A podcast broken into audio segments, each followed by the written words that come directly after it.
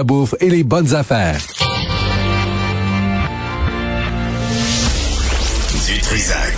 Il n'a peur de rien, sauf peut-être des qu'on orange. Richard Béliveau est docteur en biochimie et il écrit euh, dans le Journal de Montréal. Aujourd'hui, on parle de 2500 pas par jour, euh, puis ça fait du bien au système. Quoi, Richard est pas là? Qu'est-ce qu'il y a? Ah, c'est sur les bactéries. Je pensais que c'était sur son, euh, son article. Euh, Richard, bonjour. Bonjour. Ah, ben, je pensais, ben, d'abord, non, mais je vais en parler un petit peu parce que j'ai le temps. Mais ton, ton 2500 pas par jour aujourd'hui, ce que tu écrit dans le journal, là, euh, ça, ça a un effet sur la longévité, là. C'est bon pour le système de marcher. C'est niaiseux, là. Oui. Oui, oui, on l'oublie souvent. Les gens sont, on est très très sédentaires, mais euh, en fait, l'idée des 10 000 pas, c'était une publicité de, de, de podomètre japonais. Là, ça n'avait jamais été euh, une réalité scientifique. Là, ah. il y a une réalité, euh, il y a une étude qui a montré que c'est très inférieur à 10 000 pas. Euh, à 2 500 pas par jour, on a des bénéfices sur euh, l'augmentation de la survie et l'augmentation de la longévité. Alors, si si vous avez des problèmes de mobilité ou de santé puis que vous bougez pas beaucoup, euh, rassurez-vous en disant que même le peu que vous faites a un impact sur votre santé. Alors, c'est un peu le, message à, retenir de ça. Parce que l'objectif de 10 000 pas là, a, pu peut-être décourager certaines personnes. C'est alors, alors que 5 000... C'est ça pour ça que j'ai écrit cet article-là pour dire aux gens, c'est, c'est moins que ce qu'on pense. Assurez-vous d'être actif, marchez le plus possible, prenez le plus souvent les escaliers, euh, allez au dépanneur à pied, faites tout ce que vous pouvez d'une journée. Chaque pas là est un, est un, est un, est une aide pour votre santé. Et stationnez-vous loin de la porte du centre d'achat pour euh, marcher. pas besoin de vous mettre dans l'entrée ou euh, tu sais dans le food court là, pas besoin. Ça c'est dans le journal Montréal. OK, mais tu veux pas me parler de ça là? Non, c'est quelque chose d'important parce qu'on on, l'a raté, on l'a raté et c'est quelque chose que dont on parle en fait de, de je voulais te, parler aujourd'hui de quelque chose qui est un problème de santé publique, une des principales menaces pour la santé publique au 21e siècle, responsable de 5 millions de morts par année à travers le monde et c'est la résistance des bactéries aux antibiotiques. Alors, euh, c'est une découverte importante qui vient d'être faite parce que euh, on pense, on, vit dans un environnement bactérien. Hein, Benoît, nous mm. autres, euh, l'évolution humaine, c'est 300 000 ans, mais les bactéries sont sur Terre depuis pratiquement 4 milliards d'années d'évolution. Euh, un gramme de terre, là, dans ton jardin, la grosseur de ton ongle, là, c'est 10 milliards de bactéries. 10 milliards. Et plusieurs milliers d'espèces. Donc, on vit, la moitié des, des cellules que tu as dans un corps sont bactériennes. Donc, on est, le corps humain, un écosystème on vit en symbiose avec euh, toutes sortes des milliers d'espèces de bactéries qui nous habitent à différents endroits du corps. Et on vit en communauté euh, parce qu'on a des yeux qui ne voient que le macroscopique. On s'imagine que les, principales sources de vie, c'est les chiens, les chats, les arbres, puis tout ça, mais la, réalité de la vie autour de nous, c'est est microbienne, elle est cachée, elle est, elle est, elle est invisible à l'œil nu. Et euh, on pensait, avec la découverte de Fleming en 1928, la découverte de la pénicilline, que le, le, contrôle des bactéries pathogènes était, était réglé, mais c'est faux. Là, l'utilisation qu'on a fait en agriculture et puis la mauvaise utilisation qu'on a fait en médecine des antibiotiques à, tout, à, tout, à toute occasion fait que les bactéries ont développé des mécanismes de résistance aux antibiotiques qu'on a développés. Il y a des chercheurs qui ont eu la, la brillante idée de dire regardons ce que les, bactéries font pour assurer leur propre survie. Alors, les bactéries fonctionnent exactement de la même façon. Les êtres humains, euh, à ce niveau-là, ont la même, les mêmes habitudes que les, les bactéries. On veut survivre, on veut conquérir du territoire. Alors, comment est-ce qu'une bactérie conquiert du territoire? C'est qu'elle produit des antibiotiques pour tuer les autres espèces de bactéries qui sont autour d'elle. Alors. Attends, attends, attends, attends, Richard. Les bactéries produisent des antibiotiques pour tuer d'autres bactéries. Oui, c'est ça. Elles, luttent pour leur niche écologique. Elles luttent pour leur territoire. Et que si vous êtes 10 milliards d'individus par gramme de terre, ben ça fait beaucoup de compétition pour que toi, tes enfants se reproduisent puis continuent. Il faut que tu élimines les autres autour de toi, que tu occupes l'espace vital. Et on fera pas de parallèle à l'échelle euh, politique là, de ce qu'on vit présentement, mais c'est une réalité réelle biologique, la survie de l'individu, la transmission de ses gènes nécessite l'élimination d'autres espèces qui sont autour. Et il y a des chercheurs qui ont réussi à isoler de certaines de ces bactéries-là qui, qui sont dans la Terre et à isoler des molécules qui n'avaient jamais été identifiées et qui ont des activités antibactériennes absolument spectaculaires qui inhibent la prolifération de bactéries les plus pathogènes et les plus menaçantes pour la santé humaine, comme le staphylocoque doré. Staphylocoque doré, c'est une, c'est une bactérie qui est, qui est multirésistante aujourd'hui, qui est, qui est responsable de beaucoup des infections nosocomiales dans le milieu hospitalier. Hmm. Et on avait, on n'a plus d'antibiotiques qui fonctionnent contre ces bactéries-là.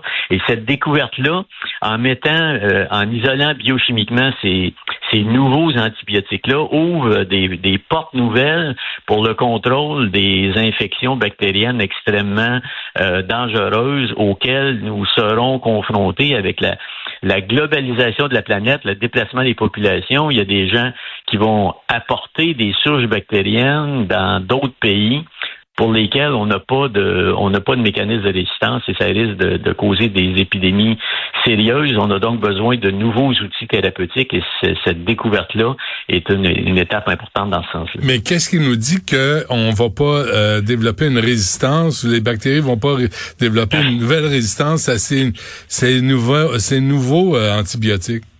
J'ai un poste dans le laboratoire, Benoît, si ça t'intéresse d'appliquer. Je, trouve que c'est une excellente question. je peux commencer la semaine prochaine. OK. c'est une très bonne question. Oui, effectivement, mais c'est l'intérêt de cette de cette découverte-là. La, molécule s'appelle la clovibactine et cette molécule-là euh, attaque une une molécule. En fait, elle séquestre une molécule qui s'appelle le pyrophosphate que les bactéries utilisent pour créer leur paroi, leur, membrane autour de la cellule, leur frontière. Et il n'y a pas il a pas d'autre équivalent du, du pyrophosphate dans les molécules euh, organiques qui est capable de faire cette fonction-là. Donc, on a une espèce de, de cul-de-sac euh, évolutif, évolutionnel qui empêcherait une adaptation évolutive. C'est un, c'est un, c'est une percée assez, euh, assez intéressante, je, je trouve, qui permet de, parce qu'il faut, faut, faut, faut que tu saches, Benoît, que 99% des bactéries à peu près qui sont dans le sol autour de nous, on a des bactéries partout, on a des bactéries dans les geysers, on a des bactéries dans les dans, en Antarctique, les bactéries, comme je te dis, c'est 3 milliards d'années qui colonisent la Terre, mm. presque 4 milliards, 4 mm. euh, milliards à 3,8 milliards. Donc ils sont partout absolument, mais il y a très très peu de ces bactéries-là qu'on est capable de cultiver en laboratoire en quantité suffisante pour étudier leur métabolisme et la façon dont elles livrent cette guerre biochimique-là à leurs ennemis autour d'elle. Donc, cette, cette recherche-là a mis au point des méthodes de culture bactérienne de bactéries très, très rares. C'est un peu l'équivalent en termes d'impact, Benoît, de ce que les vaccins ARN ont fait pour la lutte aux infections virales. C'est une étape majeure qu'on vient de franchir du point de vue bactérien, cette fois-là, pas du point de vue viral, mhm. pour la mise au point de nouveaux outils qui nous permettraient de contrôler euh, pas juste les bactéries résistantes, mais de mettre au point des nouvelles familles d'antibiotiques. Il y en a déjà eu quelques-uns, la streptomycine, la vancomycine, la tétracycline.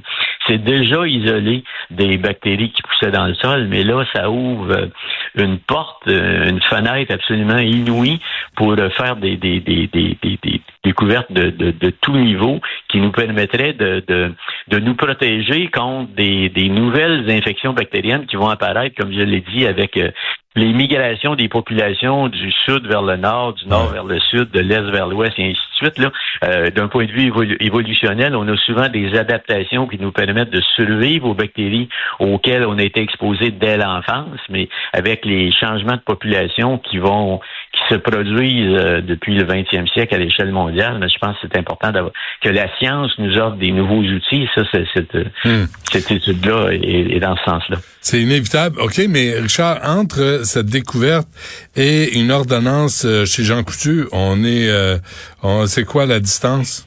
Ah, ça, ça, peut aller vite, ça va ah très vite parce que oui, parce que là on n'est pas euh, quand on est avec un, un, un, un, antibiotique ou quand on est avec un antiviral, la cible euh, moléculaire qu'on attaque dans ce cas-ci, le, pyrophosphate puis les, les, parois cellulaires bactériennes, est très divergente d'un point de vue évolutionnel de, des cellules humaines. Donc euh, les, les, probabilités d'effets de, catastrophiques sur le métabolisme humain sont, sont plus euh, les, les, probabilités sont plus réduites que lorsqu'on développe un, un, médicament pour le diabète, l'hypertension ou euh, le cancer, parce que là on vise des cibles moléculaires, des enzymes hmm. qui sont qui font partie de ton génome, qui font partie de tes fonctions cellulaires, et on a plus d'effets secondaires. Il faut faire des études cliniques évidemment, mais quand on a une grande divergence évolutionnelle entre la cible qui est attaqué, dans ce cas-ci, une, molécule d'origine bactérienne et le métabolisme humain, ben généralement, on, a plus de on a plus de, probabilité de succès. Donc la la la la la, la, vitesse de de, de de, mise en marché de ces produits-là est souvent plus rapide que ce qu'on que ce qu'on estime. Je te rappelle que on a gagné, euh, on l'oublie souvent, mais la deuxième guerre mondiale a été gagnée. La contribution de la pénicilline pénicilline qui avait été découvert par Fleming euh, a été une contribution majeure euh, au, à la victoire à la Deuxième Guerre mondiale parce qu'on contrôlait les infections. Je, te rappelle, comme tu hmm. sais, que sur le champ de bataille, on meurt pas tant des balles que des infections causées par les par les balles puis les shrapnel puis euh, donc les les, les, les, les la, lutte aux bactéries dans un contexte comme celui de la deuxième guerre mondiale, c'était une découverte importante et là, ben je pense que c'est un peu la même chose. On a, c'est une percée, euh, c'est une percée. La, science est progressive, mais de temps en temps, il y a des sauts quantiques, il y a des sauts importants d'un point de vue de découverte qui se font. Et je pense que, indépendamment des mécanismes d'adaptation des, des, cellules, bactériennes à, ces, à ces nouveaux antibiotiques-là, c'est une percée là, qui risque d'être importante pour les, les 10, les 20 euh, et les, les 50 prochaines années. Ben, écoute c'est rare, là, mais deux en deux. Aujourd'hui, euh, Richard Béliveau, hein, deux bonnes nouvelles sur deux. Ça, on va, on va mettre une petite note au calendrier. On va, on va les prendre. Merci. Faut focaliser sur des choses positives, comme tu sais. C'est moins déprimant. Merci, Richard. À la semaine prochaine. Bonne journée. Salut.